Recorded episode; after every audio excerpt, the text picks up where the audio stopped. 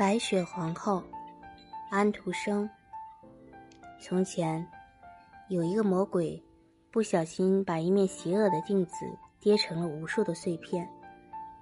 这些碎片到处乱飞，如果飞到某个人的眼睛里，这个人看到的就会全是事物的坏的一面；如果飞到某个人的心里，这颗心就会变得像冰一样冷了。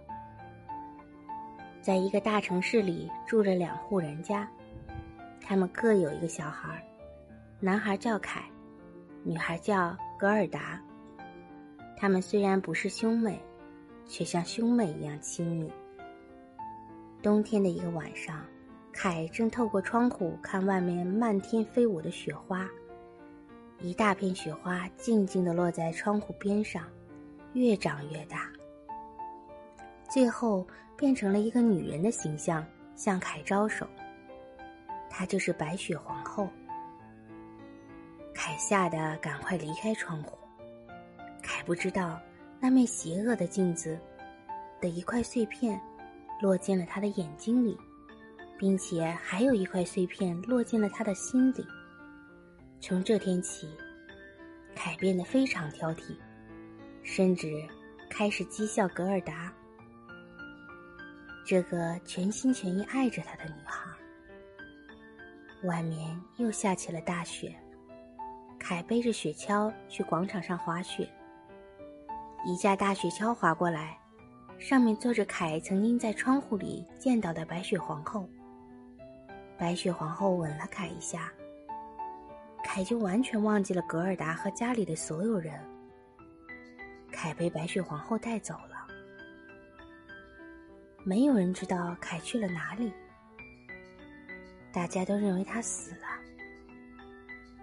格尔达哭得非常伤心，他不相信凯已经死了，于是穿上心爱的红鞋去寻找凯。格尔达来到河边，对着河水说。是你把我亲爱的凯带走了吗？如果你把它还给我，我就把我这双鞋送给你。他爬上了停在河边的一艘小船，用力的将红鞋扔向河中央。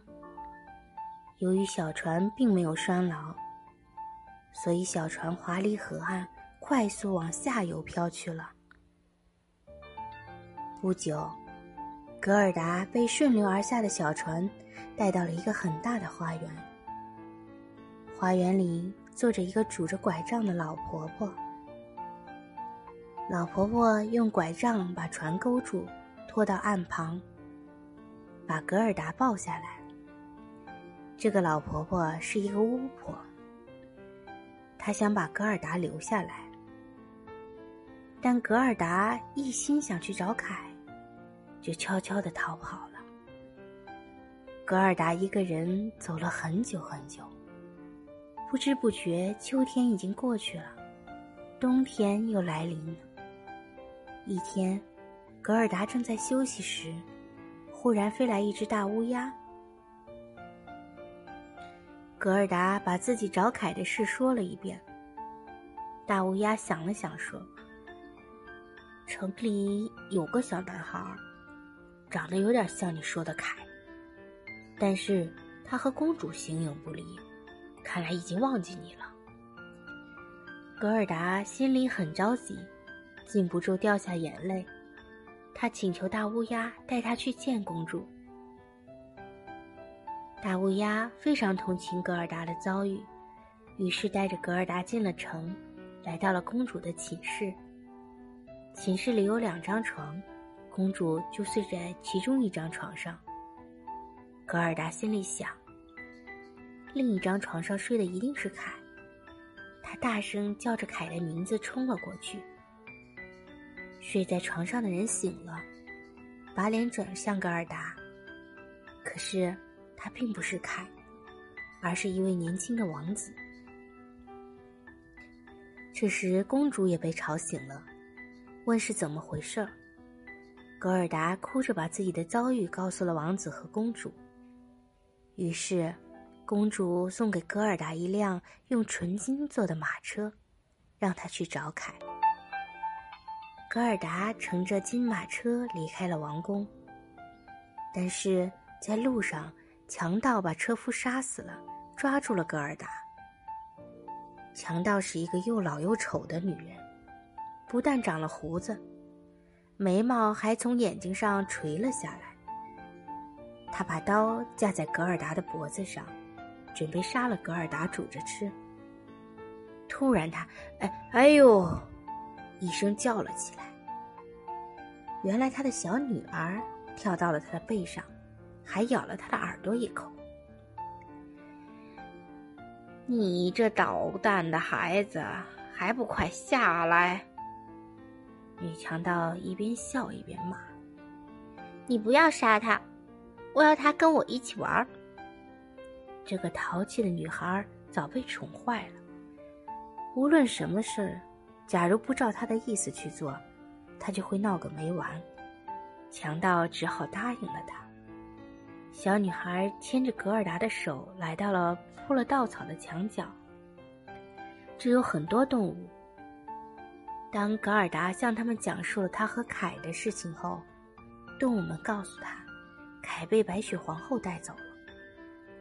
白雪皇后住在拉普兰，那儿到处都是冰雪。强盗的小女儿决定帮助格尔达离开这里。她想办法把母亲灌醉后，让驯鹿带着格尔达前往白雪皇后的城堡。驯鹿拼命往前奔跑，过了很久，他们终于到了拉普兰附近。驯鹿把格尔达放下来说：“小女孩，接下来的路你得一个人走了，要勇敢啊！”驯鹿说完，转身飞奔而去。格尔达孤零零的站在冰天雪地里，忽然伴着一阵轰隆隆的声音，一个个巨大的雪球朝他滚过来。原来，他们是白雪皇后的前锋。能变化成各种形状。格尔达赶紧祈祷，请求上帝的帮助。奇迹发生了，格尔达惊讶的发现，他呼出的水蒸气变成了许多小天使。天使们用长矛去刺那些雪球，雪球一碰到长矛，立刻碎成了粉末。就这样，格尔达在天使们的帮助下。一步步的朝白雪皇后的城堡走去。白雪皇后的宫殿由积雪铸成。宫殿大厅的正中央有个结冰的湖，凯正独自一人坐在湖边上。格尔达兴奋地跑过去，紧紧搂住凯，高兴地喊道：“凯，我总算找到你了。”不过，凯一动也不动。他早已经忘记了格尔达。你认不出我了吗？格尔达的眼泪滴到凯的胸膛上，渗进了他的心里。那里面的雪花融化了，心中的镜子碎片消失了。这时，凯认出了格尔达，大哭起来。他哭得很厉害，连眼睛中的镜子碎片也随着泪水掉出来了。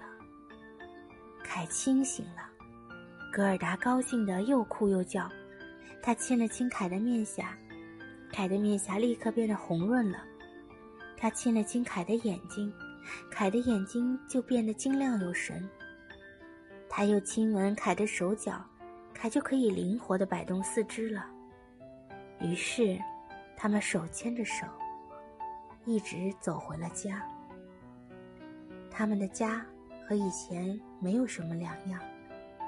窗户下有一张小孩坐的椅子，他们好不容易才挤进椅子里。